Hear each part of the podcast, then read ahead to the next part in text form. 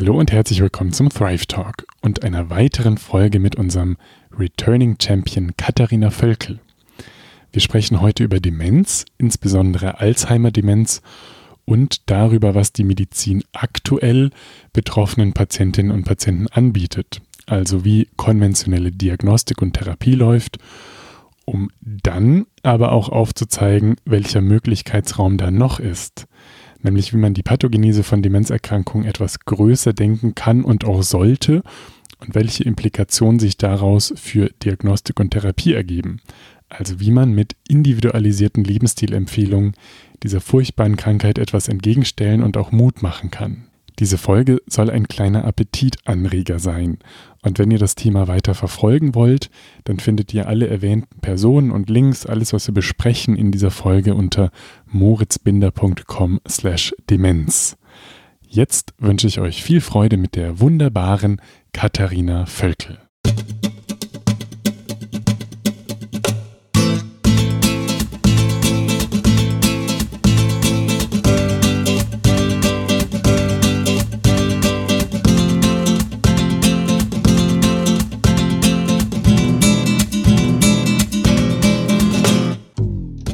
Hallo liebe Kathi, freut mich sehr, dass wir einen weiteren Podcast zusammen aufnehmen. Hallo Mo, ich freue mich auch sehr, vor allem weil das ein spannendes Thema ist. Sehr spannend, genau, wir sprechen heute über Alzheimer und vielleicht framen wir einmal ein bisschen das Gespräch. Also was wollen wir denn damit erreichen? Was ist denn unser Anliegen, wenn wir jetzt über Demenz sprechen? Also es ist ja so, die meisten Menschen oder auch in der Schulmedizin ist es ja oft so, dass wenn man die Diagnose Alzheimer bekommt, dann ist es so, ja, man hat dann Alzheimer und viel mehr können wir jetzt auch nicht machen. Da muss jetzt die Familie mit klarkommen. Also man kann dann ein bisschen Antidementiva geben, aber so richtig helfen tun die auch nicht. Das, also es ist halt schon eine einschneidende Erkrankung wo wir aber noch nicht so richtige Möglichkeiten haben, den Patienten und den Familien wirklich gut zu helfen. Genau, also keine, die in der konventionellen Medizin und Neurologie etabliert wären. Dass es da eben vermutlich doch irgendwelche Türen und Möglichkeitsräume gibt. Darüber wollen wir jetzt eben sprechen. Und eigentlich ja im Grunde einladen, sich damit zu beschäftigen, wenn man irgendwie in der Familie oder in der Familienanamnese Menschen hat, die einer, einer Alzheimer-Demenz litten oder da selber einfach Angst vor hat, weil es, genau, weil, wie du sagst, die Menschen so alleine dastehen. Also das ist so eine schwerwiegende und lebenseinschneidende Erkrankung, die eben nicht nur mit den Patienten selber was macht, sondern auch mit dem ganzen Umfeld. So Stressforschung, die wird häufig an Angehörigen von Demenzpatienten gemacht, weil das eben so eine, so eine Belastung ist für die Menschen. Und vielleicht müssen wir noch dazu sagen, also ist ja letztlich schon angeklungen, das, was wir jetzt sagen, dass es eben äh, nicht im Einklang mit dem wissenschaftlichen Mainstream und der ja, von der konventionellen Medizin nicht akzeptiert. Noch nicht, würde ich sagen. Ich wollte gerade sagen, man muss dazu sagen, es gibt aber schon einige Studien aus dem Bereich. Nur es ist ja immer so, das, was halt an Forschung passiert und die ganzen Studien und was da neu entdeckt wird, bis es mal wirklich in der Behandlung der Patienten ankommt, das dauert, also bis es in der Leitlinie ist, das dauert oft Jahrzehnte. Also. Genau, und die Medizin ist einfach ein, ein träges System. Und das bedeutet aber nicht, dass das, was wir erzählen, total aus dem Hintern gezogen ist. Also es gibt da verschiedene Leute, auf die wir gleich äh, genauer eingehen werden, die Neurologen sind, die anerkannte Wissenschaftler sind, die viel veröffentlichen, die teilweise in irgendwelchen Lehrstühlen sitzen. Also das sind keine dahergelaufenen Hampel, sondern schon Leute, die man, finde ich, ernst nehmen darf und, und, und sollte. Und genau, das wollte ich einmal vorneweg sagen. Also, dass das eben, genau, dass da so eine gewisse ja, Diskrepanz ist oder man das einfach im Hinterkopf haben sollte, wenn man uns jetzt zuhört. Hast du denn persönlich äh, Bezüge zur Demenz, sage ich mal? Also ich muss dazu sagen, glücklicherweise in der Familie selber nicht. Also zumindest nicht, dass es mir bekannt ist. Mein Opa hatte so ein, also der war halt im Alter vergesslich. Ich vermute, dass es eher vaskulär bedingt war, so diese Altersvergesslichkeit, die man halt oft hat. Ich glaube auch bei ihm, wenn man da früher was, also das erkannt hätte und das gesehen hätte, hätte man da auch noch mehr machen können. Aber ich glaube, wir haben so keine Prädisposition zur Alzheimer-Demenz so richtig.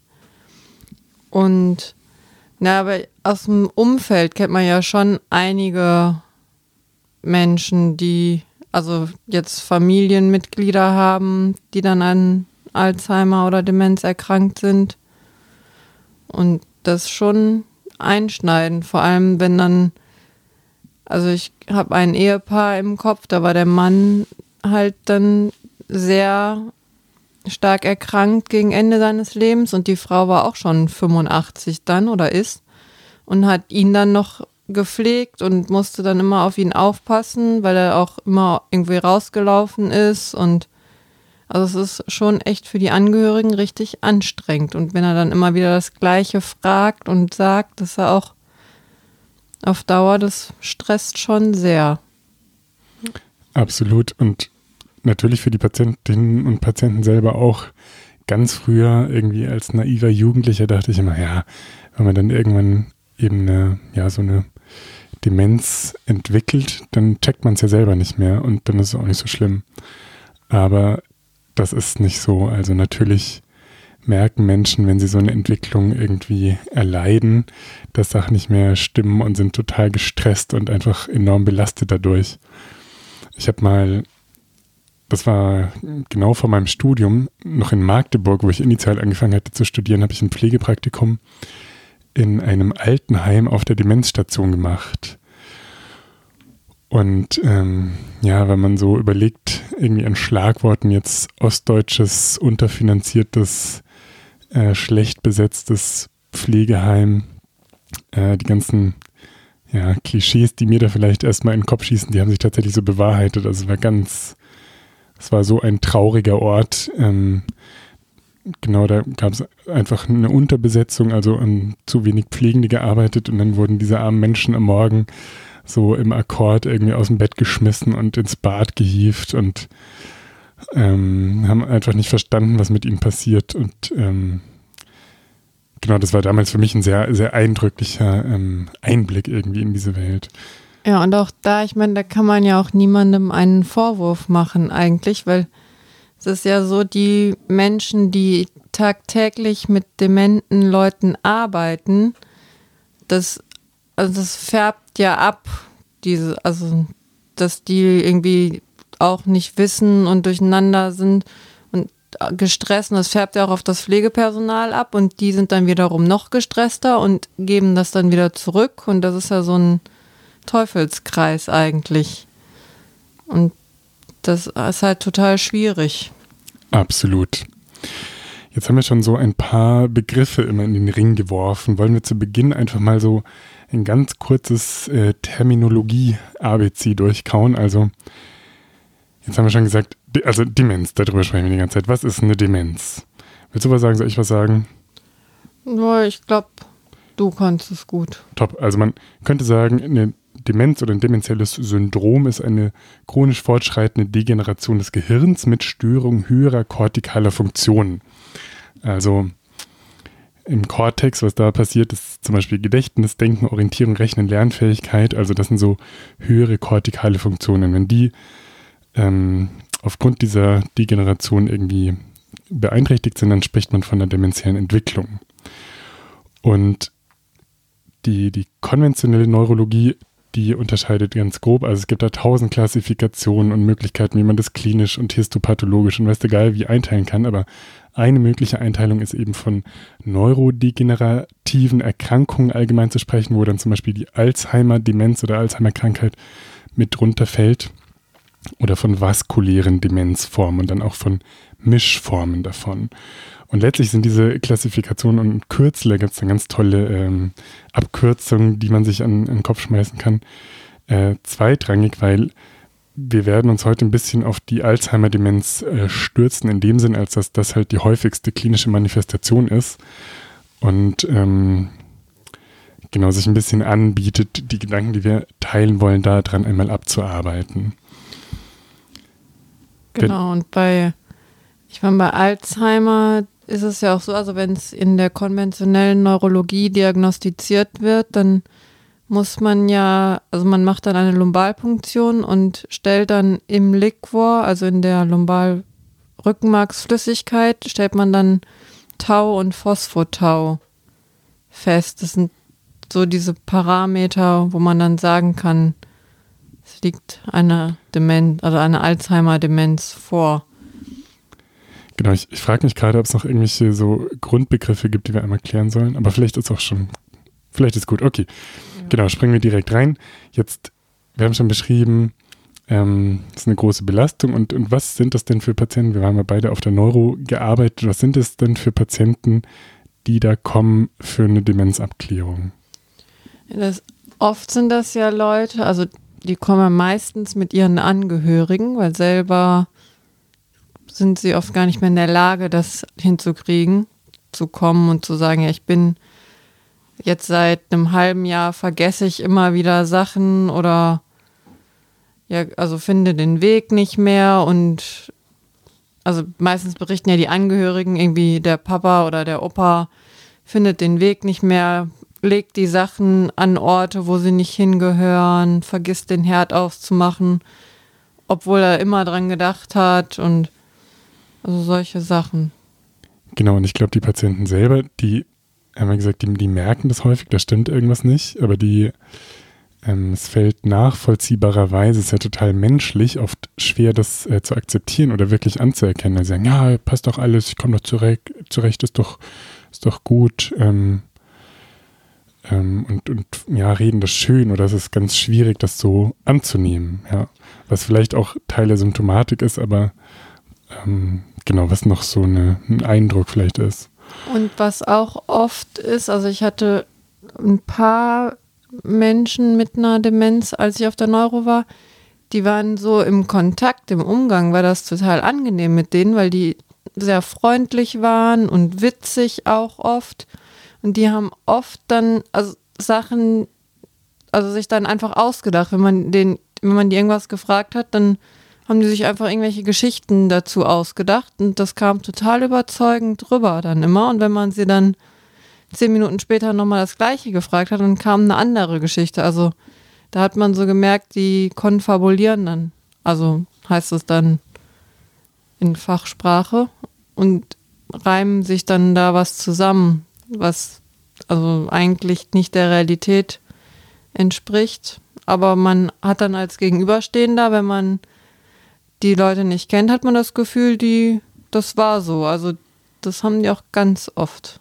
Genau, und ist dann überrascht, wenn man in diesen kognitiven Tests dann sieht, mhm. wie, wie schlecht die Punktwerte teilweise sind, wo der doch eigentlich so total fit wirkt und gut gekleidet ist und so, ja. Und jetzt hast du schon gesagt, also die Leute kommen, dann kriegen die eine Liquorpunktion, die kriegen eine Bildgebung vom Kopf, also meistens eine MRT und ähm, genau diese kognitiven Tests. Und dann ist eben für die Diagnose wichtig, dass es so eine Störung höher kortikaler Funktion ist, also was wir vorhin gesagt haben, was eben anhand verschiedener genau, Testmodule dann ermittelt werden kann. Die Symptomdauer, die muss über sechs Monate, also ein halbes Jahr betragen andere Genesen müssen ausgeschlossen werden. Also es gibt äh, zum Beispiel bei Patienten, die dann als depressiv definiert werden, gibt es eine Pseudodemenz, dass sie auch so vergesslich sind. Dann muss man das klinisch ein bisschen rauskriegen. Da ist zum Beispiel eher so, dass die so eine, äh, wie ist das kluge Wort, Aggravitationstendenz haben. Also die, die echten, in Anführungszeichen, Demenzpatienten, die spielen das runter und sagen, ja, ich komme gut zurecht. Und die Patienten mit Depression, die dann als ja, Begleitung dessen auch wie eine demenzielle Entwicklung ähm, haben, die sagen, ja, ja, es ist so schlimm und wirklich kann überhaupt gar nichts mehr. Und genau, das muss man ein bisschen auseinander differenzieren. Also kortikale Funktionsstörung, sechs Monate und Ausschluss anderer Genesen und ähm, dann braucht man eine Beeinträchtigung der Alltagsfähigkeit. Und wenn man das alles gegeben hat, klinisch, dann versucht man das mit dem Liquorbefund und dem MRT vom Kopf noch irgendwie einzuordnen und sozusagen dem Ganzen noch einen Namen zu geben. Also es ist dann eine vaskuläre Demenz oder eine Alzheimer-Demenz oder was für eine Demenz. Genau. Und ja, vielleicht kriegt man noch ein EEG auch, wird häufig gemacht, aber es ist eigentlich nur, es ist eher zum differentialdiagnostischen Abwägen, würde ich sagen. Jo, und was sagt man den Menschen dann? Also, die sind jetzt klinisch schlecht und die sind zu Hause belastet und die Ehefrau dreht am Rad und versteht gar nichts mehr, äh, was mit ihrem Mann los ist und dass der so vergesslich ist. Und äh, was sagt man denen dann? Ja, und das ist ja genau das Problem. Man sagt dann ja, ihr Mann oder ihre Frau hat eine Demenz oder hat eine Alzheimer-Demenz. Und dann kann man nochmal versuchen, den Antidementiva zu geben. Und oft hilft das aber nicht mehr viel. Oder wenn man festgestellt hat, dass sie auch einen hohen Blutdruck oder einen hohen Cholesterinwert oder einen hohen Zucker haben, dann kann man da noch ein bisschen dran drehen, also dagegen was machen. Aber oft ist es ja dann auch schon so fortgeschritten, dass man da nicht mehr so viel machen kann. Gut, kommt, kommt ja darauf an, aber auf jeden Fall werden die Medikamente genauso verkauft. Also es gibt im Wesentlichen zwei Wirkstoffgruppen, so NMDA-Antagonisten und Acetylcholinesterasehämmer und man sagt, ja, also so habe ich zumindest erlebt, man sagt ihnen häufig, ja, können Sie mal probieren oder hätte man eigentlich ein bisschen früher anfangen müssen und wahrscheinlich bringt es nichts. Und also, genau, diese Medikamente sind leider kein großer Erfolg. Kommen wir ja. gleich auch noch vielleicht drauf zu sprechen. Und dann sagt man den Leuten, ja, schreiben Sie, soweit die noch orientiert sind, vielleicht eine Patientenverfügung und eine Vorsorgevollmacht und versucht so eine psychosoziale Intervention irgendwie, also was dann Fahrtüchtigkeit angeht, eine Heimversorgung regeln oder was eben gemacht werden kann aus Sicht der konventionellen Neurologie und dann lässt man die Menschen ziemlich alleine und die erleben das, glaube ich, dann als eine große Hilflosigkeit. Also ich hatte das wiederholt, dass dann so das Abschlussgespräch war, wo häufig auch die, die Angehörigen dann dabei waren und die standen dann so ganz Fragen, man, wie, das, das war's jetzt? Also, hä? Und das kann ich total nachvollziehen, dass da eine ganz große Hilflosigkeit erlebt wird. Und was ich auch ähm, eindrücklich finde, vielleicht weißt du das gar nicht, frag dich mal, was schätzt du, was die mittlere Überlebensdauer nach Diagnosestellung einer Alzheimer-Demenz ist? Hm, so 20 Jahre? Hm, acht. Oh, oh, okay. Genau, und das ist ja krass, wenn man sich überlegt, also jemand kriegt jetzt mit Mitte 60 so eine Diagnose, dann statistisch lebt er noch bis Anfang 70 irgendwie. Ja, und da ist ja das Problem, dass die Menschen, die eine Alzheimer-Demenz haben, die können auch oft an anderen Erkrankungen sterben. Also die sterben ja gar nicht mal unbedingt an der Alzheimer oder an der Demenz selber, sondern oft an anderen Erkrankungen, weil zum Beispiel, wenn dann eine Frau immer wieder sagt, dass sie Bauchschmerzen hat, weil sie vielleicht ein Leberkarzinom hat oder ein Pankreaskarzinom, dann sagt man ja, die ist ein bisschen vergesslich, die hat ein bisschen Verstopfung, macht dann da was gegen. Und wenn sie dann gelb wird, dann guckt man mal noch nach anderen Ursachen. Also das wird oft nicht so ernst genommen, weil die Menschen sind halt auch verwirrt und sagen oft Sachen, die nicht so schlimm, also die drücken sich dann oft aus, dass sie Schmerzen haben. Das sind Sachen, die nicht so schlimm sind meistens. Aber es kann halt dann doch was anderes sein, aber da achtet man dann nicht so drauf. Und dann sterben sie halt oft an anderen Erkrankungen auch. Genau, oder sie können es halt wirklich doch gar nicht mehr sagen. Also jemand hat eine Zystitis und eine Blasenentzündung dann würde jemand ohne Demenz, äh, demenzielle Entwicklung sagen, ich habe da so ein Ziehen und ich muss irgendwie zum Arzt, aber die können das dann nicht richtig einordnen und sagen vielleicht nichts und dann wird aus der Blasenentzündung eine Nierenbeckenentzündung und eine Sepsis und dann sind die auf Intensiv und dann ist irgendwie alles schlimm und die Prognose schlecht. Also wenn man so sagt, was sind die, oder überlegt, was sind die häufigsten Todesursachen im Westen, dann kann man ja auf jeden Fall kardiovaskuläre, zerebrovaskuläre Ereignisse dazu zählen, onkologische Erkrankungen, Diabetes und Komplikationen davon und so, und aber eben auch neurodegenerative Erkrankungen, weil die letztlich eine ganz häufige indirekte Todesursache sind, zu der es leider wenige Zahlen gibt oder, oder schlechte, weil wer schreibt dann auf den äh, Todesschein drauf Alzheimer-Demenz und macht die, diese schöne Kausalkette und wer schreibt halt direkt irgendwie Sepsis drauf. Das äh, weiß man nicht und deswegen gibt es da keine guten Zahlen zu. Aber das ist nochmal, finde ich, auch ein eindrücklicher Aspekt dieser Erkrankung, dass die, genau, dass die Prognose einfach wirklich so schlecht ist. Ja. Und dabei könnte man so viel vorher machen. Genau, das ist, genau, das ist letztlich jetzt der, der Übergang oder der Bogen, den wir spannen wollen. Jetzt haben wir einmal ein bisschen den, den Ist-Zustand umrissen. Also was ist diese Erkrankung und was ist das, das aktuelle ja, Angebot letztlich? Fang doch einfach mal an. Was, was sind denn so Aspekte einer Perspektivenerweiterung oder einem Versorgungsangebot, das man irgendwie größer und weiter denken könnte und den Menschen mehr Handhabe und, und Mut geben?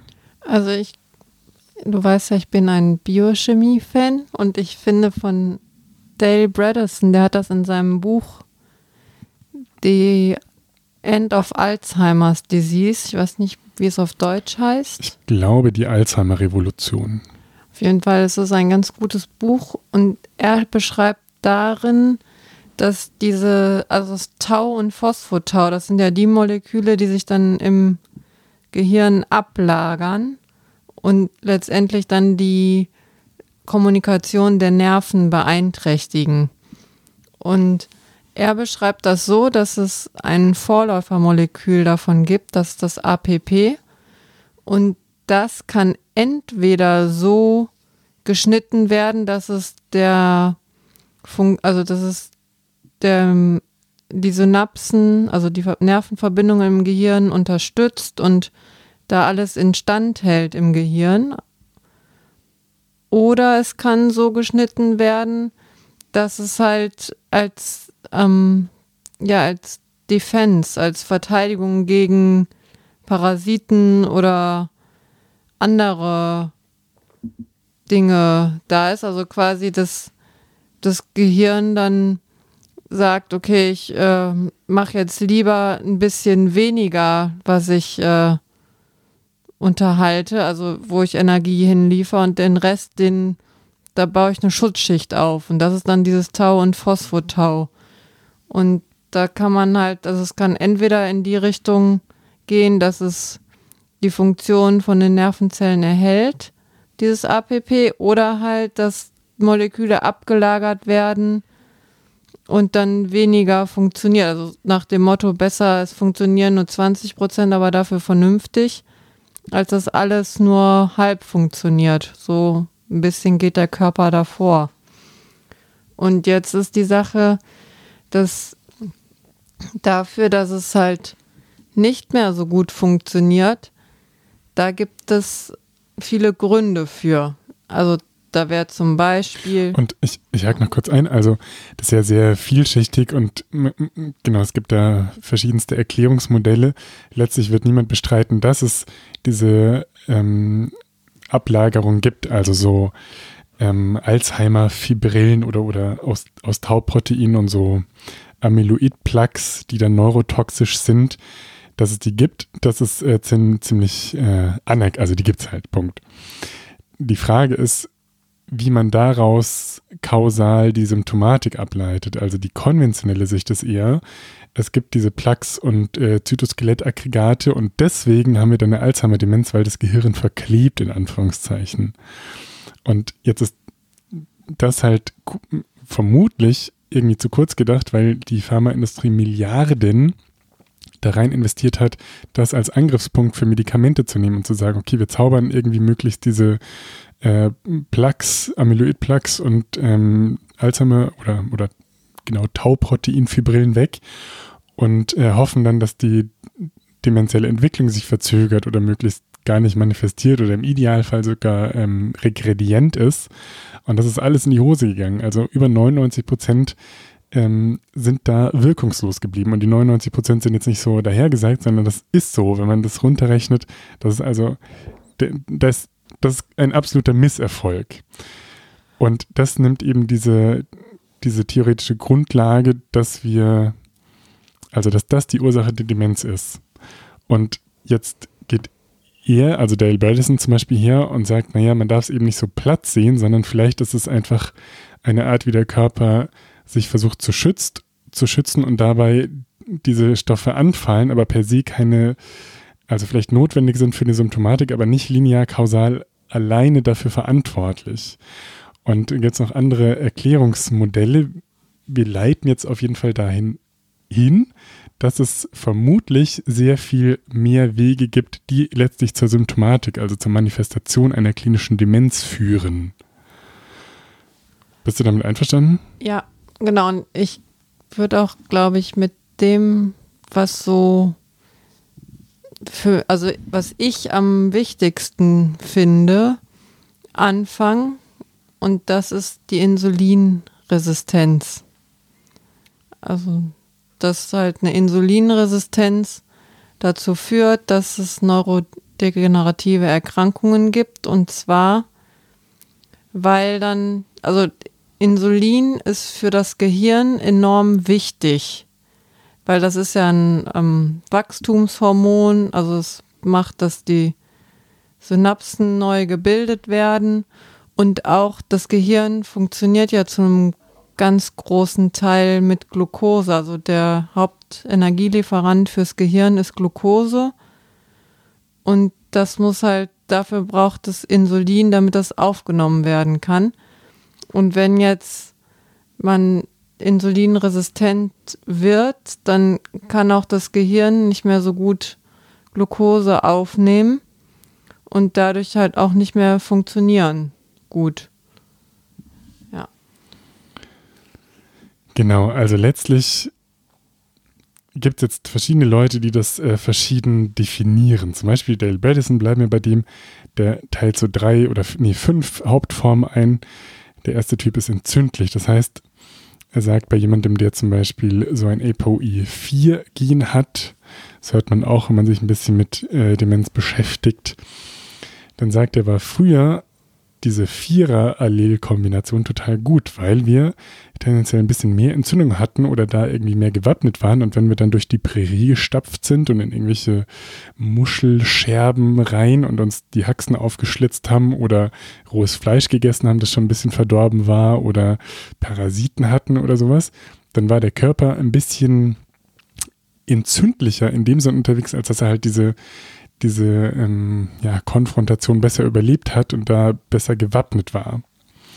Das Problem ist, dass wir damals selten 80 Jahre alt geworden sind, wo wir dann in die Verlegenheit gekommen wären, eine Demenz zu entwickeln. Das heißt, da haben wir dann eine, eine Inflammation, deswegen nennt er diesen ersten Typ entzündlich, die evolutionär früher total gut und hilfreich war, aber heute eben dazu führt, dass wir dann im Alter eine Alzheimer-Demenz, Arthritis, Herzinfarkte und sowas entwickeln und äh, dann ein gewisser Zielkonflikt ist, also der uns heute im hohen Alter dann krank werden lässt, aber früher geholfen hat, dass wir überhaupt so alt werden können. Dann hat er einen zweiten Typ, den atrophischen Typ, wo er sagt, da gibt es eine Unterversorgung, also irgendwie Nährstoffmangel, dass tendenziell Hormonspiegel niedrig sind, also Schilddrüsenhormone, Östrogen, Progesteron, also Sexualhormone ähm, was erklärt, warum Frauen zum Beispiel nach der Menopause ein deutlich erhöhtes äh, Demenzrisiko haben, warum es heutzutage. auch nochmal kurz einhaken möchte, weil das ist ja was, was irgendwie total wichtig ist, weil da kann man halt viel gegen machen. Also wenn man, man vermutet ja, dass es durch den Östrogenmangel bedingt ist, dass Frauen dann eher Alzheimer bekommen. Und wenn man das weiß und das feststellt, dann kann man da ja ganz gut was gegen unternehmen. Auch von daher, das ist nicht so in den Köpfen verankert. Also bei Gynäkologen, die denken da schon öfter mal dran, aber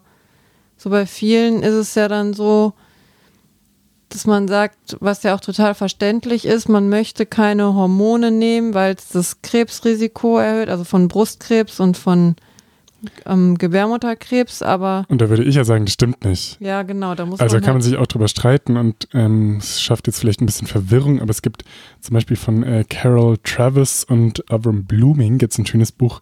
Auf Englisch heißt es, glaube ich, äh, Estrogen Matters, aber es müsste es auch auf Deutsch geben. Und die drösen das super auf, wieder diese äh, Nurse Health Study. Genau, ich, ich will es jetzt nicht im Detail ausführen. Ich will nur sagen, aus meiner Sicht äh, steigt das Krebsrisiko nicht und es genau kann man, wenn man sich die Daten anguckt, ähm, gut herleiten. Aber es ist in allen Köpfen so drin, wenn man äh, Hormon Replacement äh, Therapy macht, kriegt man eher Brustkrebs. Und auch bei Männern, ja, also niedriger niedrigerer Testosteronspiegel ist auch mit erhöhten, einem erhöhten Demenzrisiko assoziiert. Ich kenne nicht viele Männer, die irgendwie mit 60 dann ähm, Testosteron-Replacement nehmen, weil es total stigmatisiert ist. Oder ja, es nehmen doch nur irgendwelche Asis, die in die Muckibude gehen. Also in meinem Bekanntenkreis kenne ich, glaube ich, niemanden, der das macht. Und ich finde es ganz sinnvoll. Also wenn ich mal so ein halbalter Knacker über meine Midlife-Crisis raus bin, dann werde ich mir das gut überlegen, ob ich das mache. Ich vermute ja. Und auch da hätte es auch noch den Effekt, dass es auch für die mentale Gesundheit, also für die Stimmung auch oft Genau, ist ein total vielschichtiges also es gibt Thema. Total viele Sachen. Auf jeden Fall haben wir gesagt, es gibt verschiedene Leute, die diese Genese unterschiedlich einteilen und Dale Bredesen, sagen wir die ersten zwei, dann äh, der dritte ist der toxische Typ, also sagt, dass wir viel häufiger irgendwelchen Schimmelbelastungen oder am Arbeitsplatz irgendwelchen äh, Chemikalien ausgesetzt sind, als wir das äh, annehmen und dass das auch zum Beispiel eine demenzielle Entwicklung machen kann. Dann spricht er noch von so einem Mischtyp, dem glykotoxischen Typ. Das ist ein bisschen, was du auch angerissen hast. Also wenn jemand zum Beispiel metabolisch ungesund ist und hohe, hohe nüchtern Blutzucker hat, dann kennt man ja vom Diabetes, dann passiert diese Glykylierung und dann hat man Entzündungen, äh, bisschen wie bei, bei dem Typ 1 von Delberdison und dann hat man eine Insulinresistenz und dann dadurch eine Unterversorgung der Neuronen in der Birne. Ähm, ich glaube, da würde ich jetzt nochmal einhaken, Bitte. weil da muss man, also das hat mich immer verwirrt mit Insulinresistenz und, den, und der Hyperglykämie. Also das Problem ist ja beim Gehirn, das Gehirn braucht Insulin, damit es Glucose aufnehmen kann. Und wenn dann halt immer der Insulinspiegel zu hoch ist, weil man zu viele Kohlenhydrate oder wenn man, wenn man viele Kohlenhydrate isst, ist der Insulinspiegel zu hoch und irgendwann reagieren die Rezeptoren dann nicht mehr so drauf und dann wird zu wenig Glucose aufgenommen im Gehirn. Das heißt, das Energie, äh, Gehirn ist nicht mehr mit Energie versorgt. Und auf der anderen Seite, das Inflammatorische, ist ja, dass durch die Hyperglykämien werden die Proteine glykiert, sagt man. Also dann wird da Zucker angehangen und das hat einen entzündlichen Effekt. Also der Körper reagiert dann darauf mit einer Entzündungsreaktion, was auch wiederum schädlich fürs Gehirn ist. Also deshalb ist das so ein Mischtyp. Genau. Und letztlich ist es jetzt im Rahmen des Podcasts fast zweitrangig, ähm, diese ganzen Wege oder Typen aufzuzählen, weil zum Beispiel Richard Isaacson, jemand anders, der tolle Arbeit macht, der spricht dann von anderen Wegen. Der definiert dann, okay, es gibt einen vaskulären äh, Pathomechanismus, einen metabolisch-mitochondrialen, einen toxischen wieder. Also das ist natürlich einfach eine Definitionsfrage, wie man das aufdröselt. Wichtig ist nur, dass man ein bisschen weggeht von dieser, oder dass es naheliegend ist, dieses linear-kausale, ähm, wir haben da irgendwelche komischen Protein, ähm, Klebungen in im, im Kopf und dann kriegen wir die Demenz, dass man davon weggeht oder das zumindest erweitert und sagt, aha, das ist viel multifaktorieller und lebensstilbedingter und es, ähm, also man darf, soll das weiterdenken. Ich, ich finde die Analogie zur Onkologie ganz gut. Ich glaube, die kommt auch von Richard Isaacson, der sagt, naja, vor 100 Jahren haben wir gesagt, Sie haben Krebs. Gut, gehen Sie nach Hause, wir können leider nichts mehr machen, da wächst irgendwas komisches, das können wir tasten, aber wir können nichts machen. Alles Gute. So, und heute kommen die Leute in die Neurologie, haben eine demenzielle Entwicklung und wir sagen auch ungefähr, okay, ja, stimmt, ja, wir haben da Diagnostik gemacht, haben das rausgefunden und können das nur bestätigen. Wir können Ihnen leider nicht helfen. Gehen Sie nach Hause, wir wünschen Ihnen alles Gute, schreiben Sie eine Patientenverfügung und hoffentlich haben Sie noch ein paar schöne Monate oder Jahre. Und, und dass man jetzt eben, wie bei der Onkologie, wo sich das sowohl von der Beschreibungsebene der Pathologie total erweitert hat, dann in verschiedene Formen, die man genau differenzieren und anschauen kann. Also nicht nur Brustkrebs und Prostatakarzinome und Darmkrebs und sowas, sondern ja in, also wenn man jetzt in die äh, Gastroenterologie guckt, wie viele Darmkrebsarten gibt es da? Keine Ahnung, 20, 30, ich weiß es nicht. Viele. Und dass man eben so auch auf demenzielle Entwicklungen guckt und die Pathogenese anders beschreibt, dann die Typen, die dabei klinisch sich manifestieren, differenzierter beschreibt und dadurch letztlich auch viel mehr Handlungsspielraum oder therapeutischen äh, Raum öffnet, weil, wenn man weiß, aha, da ist jetzt eine metabolische Genese irgendwie mit drin, dann kann man ja da ansetzen und den Leuten auch ein Angebot machen und sagen, guck mal, ähm, du hast eine Insulinresistenz, wir fangen jetzt, oder ein, eine Möglichkeit, wie du das bessern kannst, klinisch ist, dass du jetzt fastest und dich so und so ernährst und äh, auf die Art Sport machst. Also man eben ein Angebot schaffen kann, wenn man diesen Weg so ginge. Und da fällt mir auch noch ein Beispiel aus der Klinik ein. Das fand ich nämlich ganz faszinierend. Da hatten wir, da haben wir was für die Neurologie nicht äh, so normales, sage ich mal, gemacht. Also wir haben in der Klinik nämlich auch immer die B-Vitamine mitbestimmt, tatsächlich. Und da hatte ein Patient, da hat man halt einen Vitamin B12-Mangel festgestellt. Und dem haben wir dann das B-Vitamin substituiert und zwei Wochen später, da war der so viel besser. Also der hat dann in diesen Tests echt viel besser abgeschnitten. Also ich ich denke, das ist ja gar nicht so selten, dass das gemacht wird. Also wenn man jetzt von sekundären Demenzgenesen ausgeht, wenn jemand eine ganz krasse Hypotheriose, also eine Schilddrüsenunterfunktion hat oder übermäßigen Alkoholkonsum oder sowas, dann kann sich das ja klinisch auch wie eine Demenz präsentieren. Und ich glaube, das haben die meisten Neurologen und, und Psychiater schon im Kopf, dass man sowas auch ausschließt und dann gegebenenfalls ja verändern oder substituieren kann. Ich glaube, es ist nicht so in dem Sinn, wie Dale Bredesen zum Beispiel das beschreibt. Ja. Aber es ist ein guter Punkt trotzdem auf jeden Fall. Genau, also sowas muss natürlich äh, ausgeschlossen werden, aber ich, genau, Punkt. Ich habe meinen mein Senf dazu gegeben.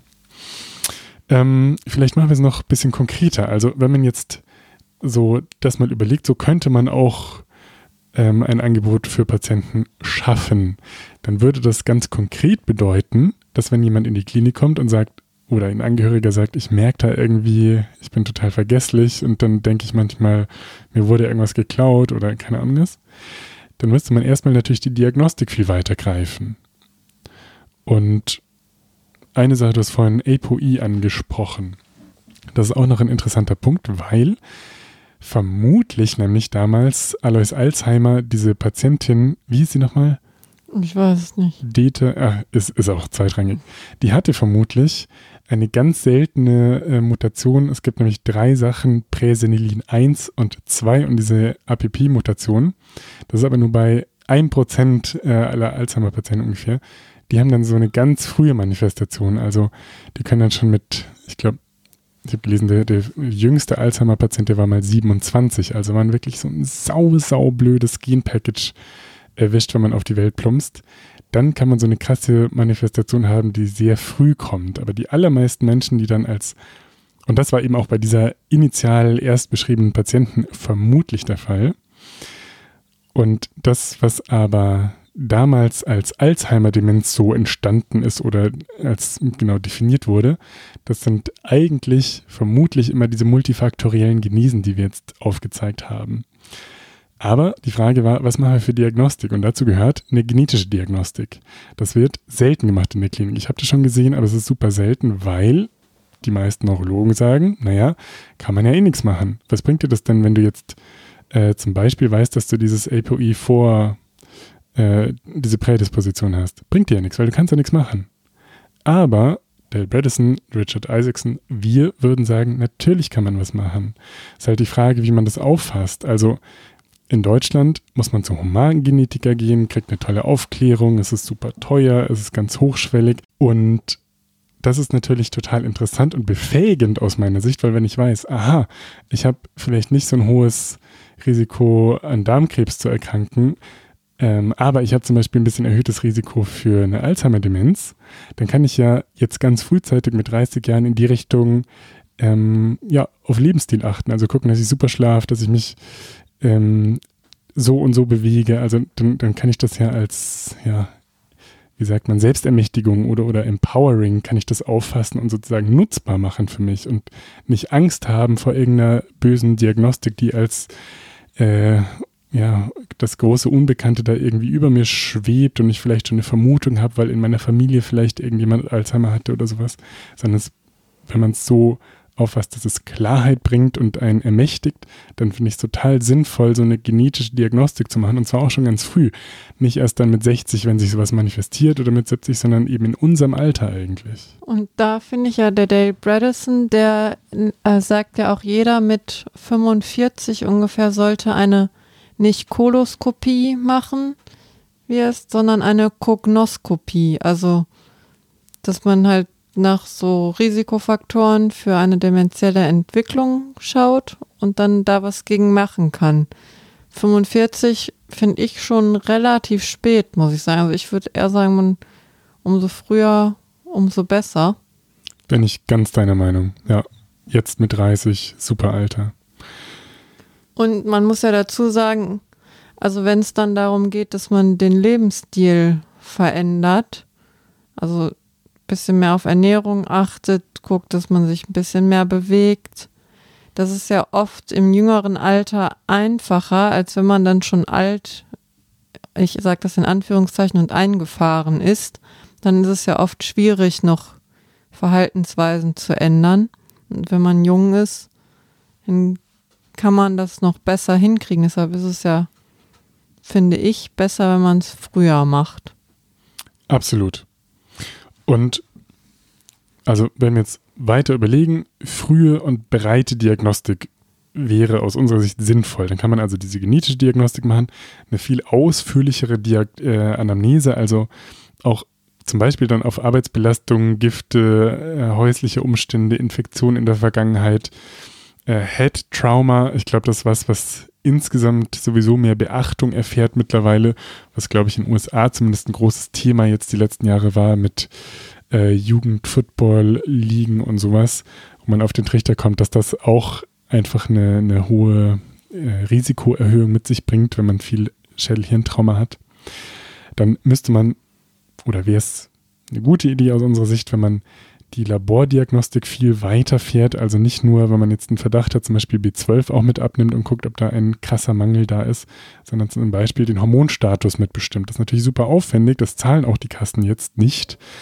Ähm, aber es wäre vermutlich sinnvoll. Genauso wie eine ausführlichere metabolische Diagnostik. Also, dass man halt statt einem nüchtern Blutzucker und vielleicht noch ein HbA1c, wobei der ja auch irgendwie 20 Euro kostet, dass man zum Beispiel einen oralen Glukosetoleranztest macht, der viel mehr Aussagekraft liefert als äh, so ein statischer einzelner HbA1c. Wo man da vielleicht noch zur Erklärung zusagen muss, dass man mit so einem oralen Glukosetoleranztest halt eine Insulinresistenz schon viel früher erkennen kann als mit einem HbA1c, weil der HbA1c sagt ja erst was aus, wenn schon das wirklich manifestiert ist, also man schon länger immer wieder zu hohe Glukosewerte hatte. Und mit dem oralen Glukosetoleranztest kann man das früher feststellen, wie der Körper auf Insulin reagiert. Und deshalb ist es eigentlich ein sinnvollerer Test. Der dauert halt länger. Ist ein bisschen mühseliger zu machen. Genau, ist viel, viel aussagekräftiger. HB1C, finde ich, kann man sich fast, was heißt schenken. Klar, wir können nicht hexen in unserem Gesundheitswesen, aber es ist echt auch so abhängig von anderen Faktoren und irgendwie für die Katz. Naja. Genau, aber so meinte ich das, wie du es auch nochmal gesagt hast. Und dann wäre es vermutlich auch eine gute Idee, wenn man diese Kognitionstests, wenn man das viel ausführlicher macht und auch Verlaufskontrollen natürlich, also um zu sehen, wie schlägt denn das, was wir jetzt vorgeschlagen und ausgearbeitet haben, bringt das irgendwas klinisch? Wenn die Patienten in die, in die Neurologie jetzt aktuell im Gesundheitswesen kommen, dann kriegen die meistens eins, zwei, drei Tests. Das kommt ein bisschen auf die, auf die Abteilung an. Wir haben immer einen Uhrentest, ähm, manchmal einen Mocker und meistens einen Demtect gemacht. Ein Minimental. Ja, also genau, der ist bekannt. Wir haben den nicht gemacht, aber in vielen Häusern wird der Minimental gemacht. Und ich weiß zum Beispiel bei Richard Isaacson, der hat ja so eine Alzheimer Prevention Clinic und die machen so Testbatterien, die anderthalb Stunden dauern. Also es ist viel umfassender und, und ausführlicher und genau wird eben im Verlauf, ich glaube, alle sechs Monate auch getestet, was aus meiner Sicht halt super sinnvoll ist, um das zu, also um letztlich ja die, die Versorgung direkt zu evaluieren, also zu gucken, bringt das irgendwas, was wir machen? Ist das ein gutes Qualitätsmanagement, ähm, um, um das irgendwie zu sichern, also auf eine Basis zu stellen und nicht so ein bisschen vor sich hin zu werkeln und zu denken, ja, ist schon gut, was wir machen. Und auch da finde ich dann ganz gut, weil, also Laborparameter ja, die braucht man und die haben auch einen Aussagewert, aber wenn jetzt man in der Testung feststellt, derjenige hat vielleicht eine Störung der exekutiven Funktion, also die ist viel dramatischer als jetzt das, der sich nicht mehr erinnern kann. Und im Labor kann, stellt man fest, dass er ein bisschen, also ein paar Gifte im Körper hat, ein bisschen insulinresistent ist. Dann weiß man ja nicht, wo man sich jetzt drauf fokussieren sollte. Und dann, wenn man dann feststellt in der Testung, okay, der hat vielleicht eine Störung der exekutiven Funktion, das ist viel beeinträchtigender, dann kann man so ein bisschen, also das sagt Richard Isaacson auch, das ist auch ein Erfahrungswert, aber man weiß mittlerweile, dass durch die toxischen, also die toxische Genese, dass dadurch dann oft eine Störung der exekutiven Funktion folgt, also so mehr oder weniger eine atypische Demenz, wie das genannt wird auch. Und dann kann man sich ja eher darauf fokussieren, dass man vielleicht entgiftet. Also mit die Richard Isaacson, die empfehlen dann Cholesteramin zum Beispiel, um fettlösliche Gifte auszuschwemmen. Ich bin ein Fan von, dass also da suchen wir ja noch nach Studien, die das validieren, aber ich habe es bei mir selber ausprobiert und fand es ganz toll von Chlorella pyrenoidosa. Das kommt aus der Kinesiologie von Klinghardt tatsächlich, um fettlösliche Gifte zu binden. Also ich bin da ein großer Fan von. Das müsste man, da müsste man noch mal ein paar Studien machen, um das wirklich zu validieren. Ja, du, du weißt ja, wie ich da ticke. Ich finde das erstmal finde ich so plausibel und naheliegend, dass man irgendwie Toxine natürlich zu sich nimmt über die Umwelt und den Lebensstil, den wir haben und dass man die auch wieder loswerden sollte. Aber dieses ganze Ausleitungsgedöns mit Kinesiologie und sowas, das riecht mir so nach, äh, nach Quacksalber und wir machen irgendwas und haben eigentlich keine Ahnung, aber es ist ein schönes Placebo-Zeugsritual, das wir machen. Ja, das ist also mit Cholesteramin zum Beispiel, das ist ja tatsächlich auch handfest. Also man weiß ja, dass dadurch Galle ausgeschieden wird. Genau, aber viel mehr weiß man nicht. Ich meine, wenn der, wenn der Isaacson das nimmt, das ist ja schon ein cooler Typ, dann wird was dann sein. Aber ach, das ist mir so eine und Frage. Was zum Entgiften auch noch äh, ganz gut und wichtig ist, das weiß man wirklich mittlerweile. Das Schwitzen dadurch werden halt viele Toxine ausgeschieden und da ist es egal, ob man in der Sauna schwitzt oder beim Sport schwitzt, aber über den Schweiß werden super viele, das sind dann eher wasserlösliche Gifte, die ausgeschieden werden, aber da wird total viel ausgeschieden. Also da Find sind wir wieder bei meinem Lieblingsthema. Man muss sich bewegen und Sport machen. Das finde ich natürlich total naheliegend, aber ich kenne auch wieder keine Daten zu. Na, da waren. Also aber ich habe auch noch nie gesucht. Also ich, ich, hab, ich glaube dir, Kathi. Ich habe jetzt keine Daten im Kopf, aber ich weiß hier Rhonda Patrick und der Dale Bredesen, die sprechen da auch viel von. Also, und ich habe jetzt wieder einen Podcast von Rhonda Patrick gehört. Ich weiß gerade nicht mit wem, über Sauna halt. Und die sagen auch wieder, dass man dadurch halt super entgiften kann und Cadmium ausgeschieden wird. Also das hat man ja festgestellt auch. Ich kenne mich dazu nicht aus. Ich muss mal Hausaufgaben machen zu. Ähm, Na, ich sollte mir mal die Studien aufschreiben, die ich lese. Sehr gut. Okay, jetzt haben wir auf jeden Fall gesagt, wenn man erstmal dieses, dieses theoretische Modell Alzheimer-Demenz, wenn man das breiter fasst, dann ist es naheliegend, dass es mehr Einflüsse, also dass das ganze Multifaktorielle entsteht und sich dann manifestiert und dass es deswegen naheliegt, auch eine breite Diagnostik und die eben tendenziell sehr frühzeitig zu machen. Und wenn man das macht, dann kann man in Zusammenschau mit der Klinik so ein individuelles ja, Profil erstellen, was passiert da gerade und daraus natürlich auch eine Therapie ableiten oder eine gewisse Empfehlung für Lebensstilmodifikationen. Und das ist dann letztlich alles selbsterklärend, was wir schon gesagt haben. Also wenn jemand einen stressigen Job hat, eine genetische Vorbelastung, deswegen hohen Blutdruck und aufgrund des stressigen Jobs auch Jobs auch nur vier Stunden jede Nacht schläft, dann ist es natürlich naheliegend, dass der gute Mensch dann gut auf seinen Schlaf achten sollte und mindestens sieben, besser acht Stunden pennen, irgendwelche Stress, Relaxation, Coping, Resilienz, Techniken an die Hand bekommen sollte. Irgendwie wir gucken, dass er seinen Blutdruck nach unten kriegt, wenn er übergewichtig ist, ein bisschen Gewicht verliert oder ähm, Zone 2 Training macht. Genau, also dann kann man das individuell rausarbeiten und so eine Empfehlung machen und gucken, dass die handhabbar wird und dann den Patienten richtig was an die Hand geben. Und das auch schon jetzt in unserem Alter. Also wenn jemand weiß, er hat die und die Vorbelastung oder hat jetzt vielleicht äh, schon Probleme mit dem Schlafen, dass er dann super auf Schlafhygiene achtet und sowas. Also dann kann man dann individuell rausarbeiten und eben ein Angebot machen, das jetzt leider noch von vielen konventionellen Ärzten, glaube ich, belächelt wird.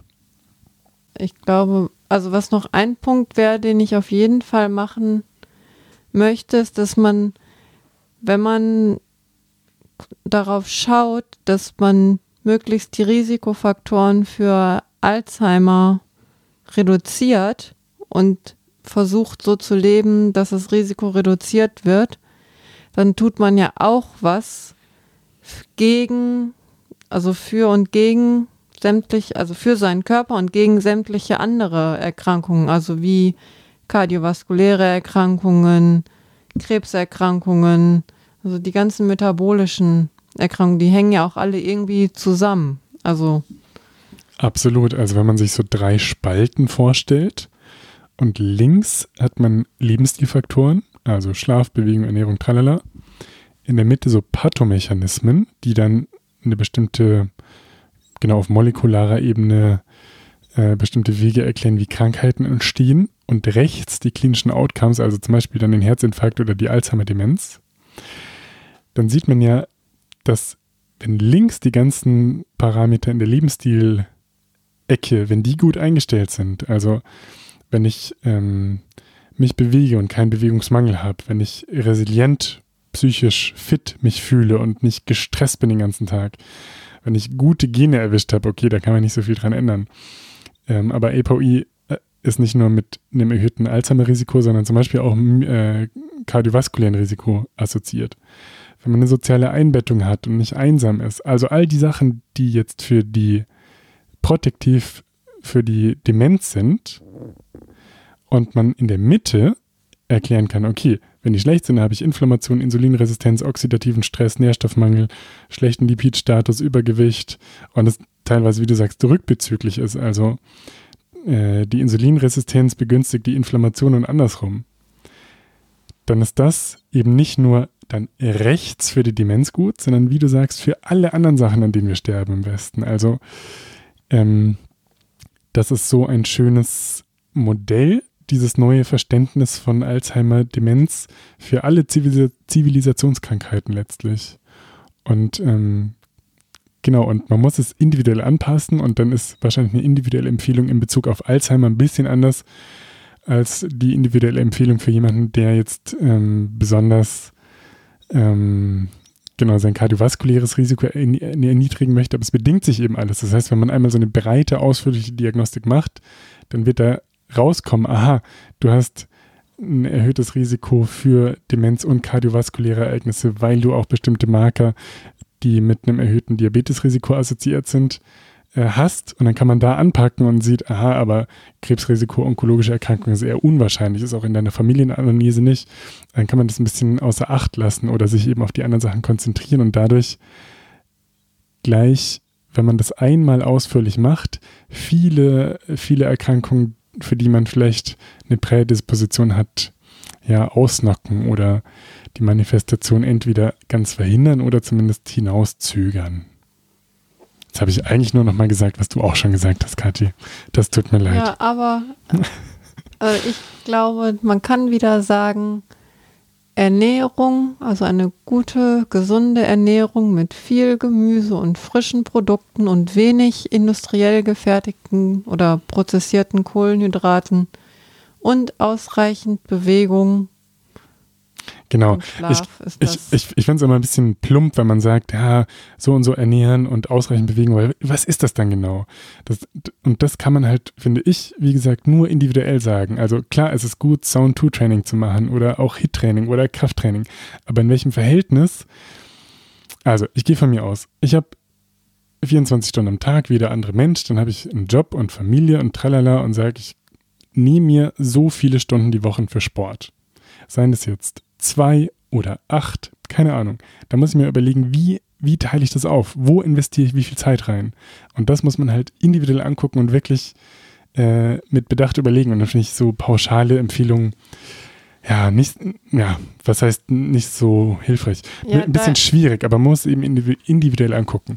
Da gebe ich dir recht, nur ich will damit sagen, dass wir eigentlich in unserer Gesellschaft ja und auch im Einkaufsverhalten das kann man ja ein bisschen vielleicht politisch auch machen, dass man die Leute dahingehend fördert, dass sie mehr gesunde Sachen essen. Genau, aber was ist denn jetzt gesund? Ja, und das muss man auch wieder individuell angucken.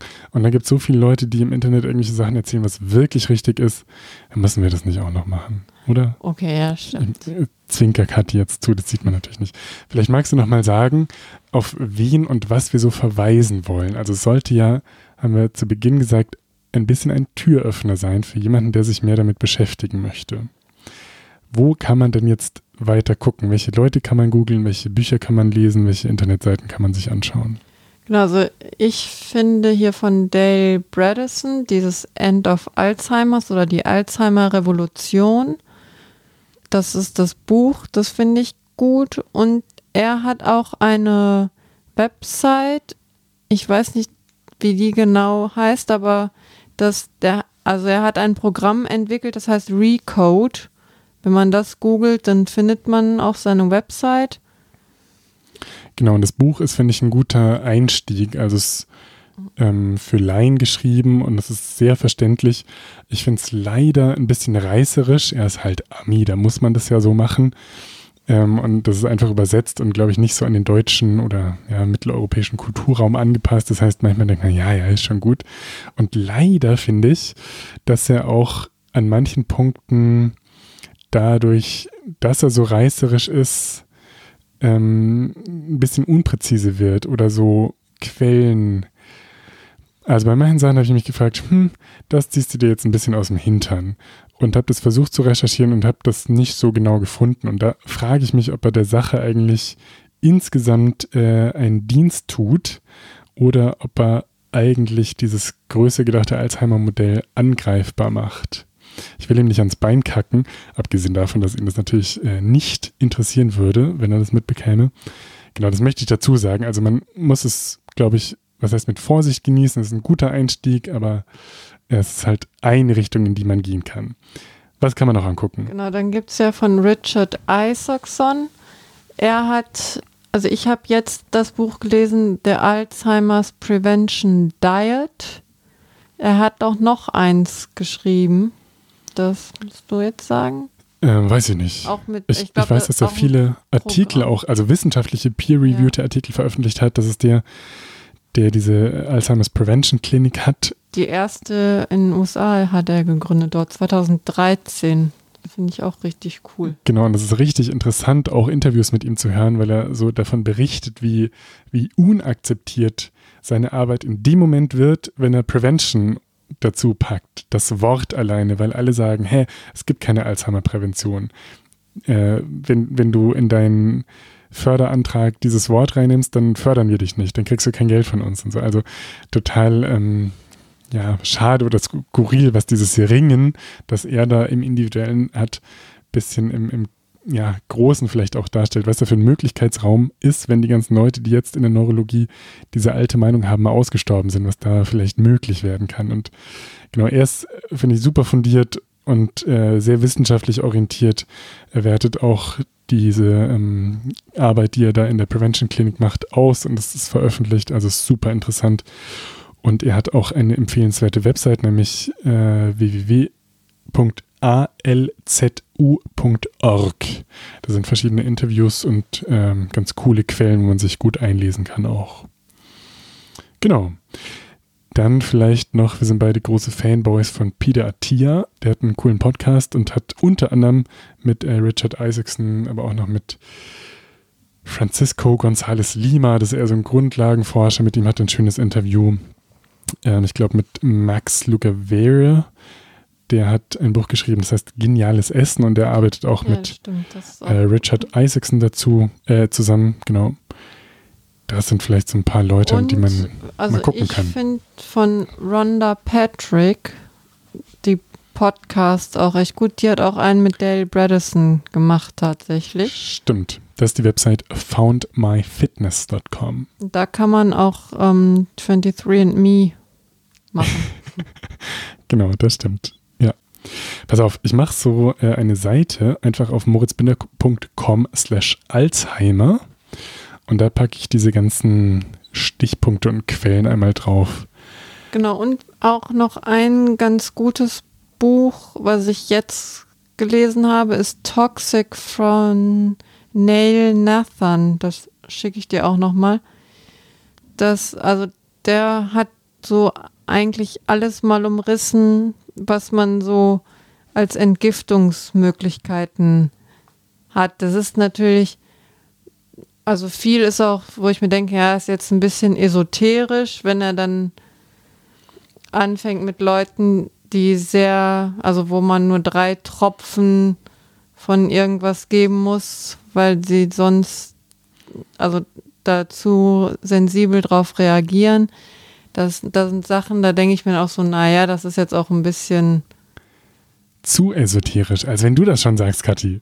Nein, her damit, Quatsch. Ja, ich will's aber, lesen. Aber grundsätzlich so die Sachen fand ich super, vor allem weil der auch nochmal so die Polyvagaltheorie kurz aufgegriffen hat und auch mit meinem Chlorella für Noidose, also der hat so einen breiten Blick, ne, dann hat er auch Kinsio, also teilweise Sachen aus der Homöopathie, aus der Kinesiologie, so also er, er ist halt so ein bisschen nach dem Motto, wer heilt, hat recht. Was ich ja auch, also da muss man ein bisschen aufpassen, dass man das nicht zu viel macht, aber du weißt ja, ich bin auch ein Fan davon. Genau, wer heilt, hat recht, da bin ich ganz mit dir. Ich glaube, viele Leute denken, sie heilen und tun es aber nicht und deswegen haben sie dann leider auch nicht recht. okay. Na, auf jeden Fall, aber ist das ein Buch, also ein gutes, um einen Überblick zu kriegen, was man so alles machen kann, um Giftstoffe loszuwerden. Und da ist es ja auch für jeden individuell. Bei manchen hilft Chlorella vielleicht, bei manchen hilft Sauna besser. Also das muss ja jeder auch selber ausprobieren. Genau, ne, dass es subjektiv hilft, wenn man irgendwelche Ausleitungsrituale macht, da bin ich fest von überzeugt. Ähm, auf jeden Fall. Ja, da habe ich auch nichts gegen einzuwenden. Es, es wäre halt so, so spannend, jetzt gerade zum Beispiel in Bezug auf Alzheimer, wenn es irgendwelche systematisch evaluierten und wissenschaftlich untersuchten Methoden gäbe, mit denen man sagen kann, krass, also da kann man dann im, im Urin, Urin, messen, dass so und so viel Mikrogramm von irgendwas ausgeschieden werden. Punkt. Und ähm, davon weiß ich nichts. Also wenn das macht er tatsächlich mit seinen Patienten. Ich bin gespannt. Und wenn irgendjemand jetzt äh, von den Zuhörenden irgendwelche eindrücklichen, guten wissenschaftlichen Artikel zum Thema Ausleitung hat, freue ich mich sehr, wenn ihr mir die schickt, weil, wie gesagt, ich habe schon rumgesucht und in irgendwelchen medizinischen Datenbanken geguckt. Ich habe da nichts gefunden, was mich überzeugt hat und ich finde es im Grundsatz so spannend und wichtig. Also bitte, bitte, bitte her damit. Sehr gut. Kathi, du hast das Schlusswort, wenn du es möchtest. Ja, ich habe ja wieder nur das Thema, also es gilt wie immer, Exercise is King und Nutrition is Queen and together we have a kingdom. Das ist für und gegen alles gut. Sehr schön. Das war im letzten Podcast der Beginn und heute ist es der Schluss. Vielen Dank, dass du dich mit mir hingesetzt hast und einmal ein bisschen über Alzheimer gesprochen hast. Danke dir, es hat großen Spaß gemacht. Halt die Ohren steif. Tschüss. Tschüss.